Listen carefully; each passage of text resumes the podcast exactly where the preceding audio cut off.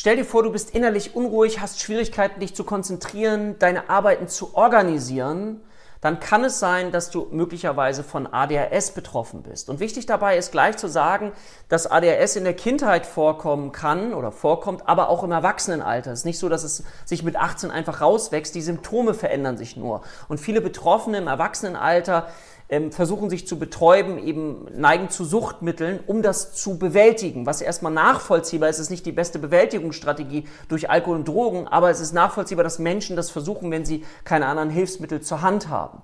Wichtig dabei ist auch, dass wir verstehen, dass das nichts mit Faulheit zu tun hat, sondern sich eher um eine neurobiologische Filterstörung handelt. Das heißt, die Betroffenen sind nicht in der Lage, diese unglaublich vielen Filter und Reize, die auf sie einfließen, eben zu filtern, um eben zu sagen, jetzt erst das, jetzt erst das, jetzt erst das. Es prallt alles aufeinander und du kannst dir vielleicht vorstellen, wie belastend so eine Situation wäre.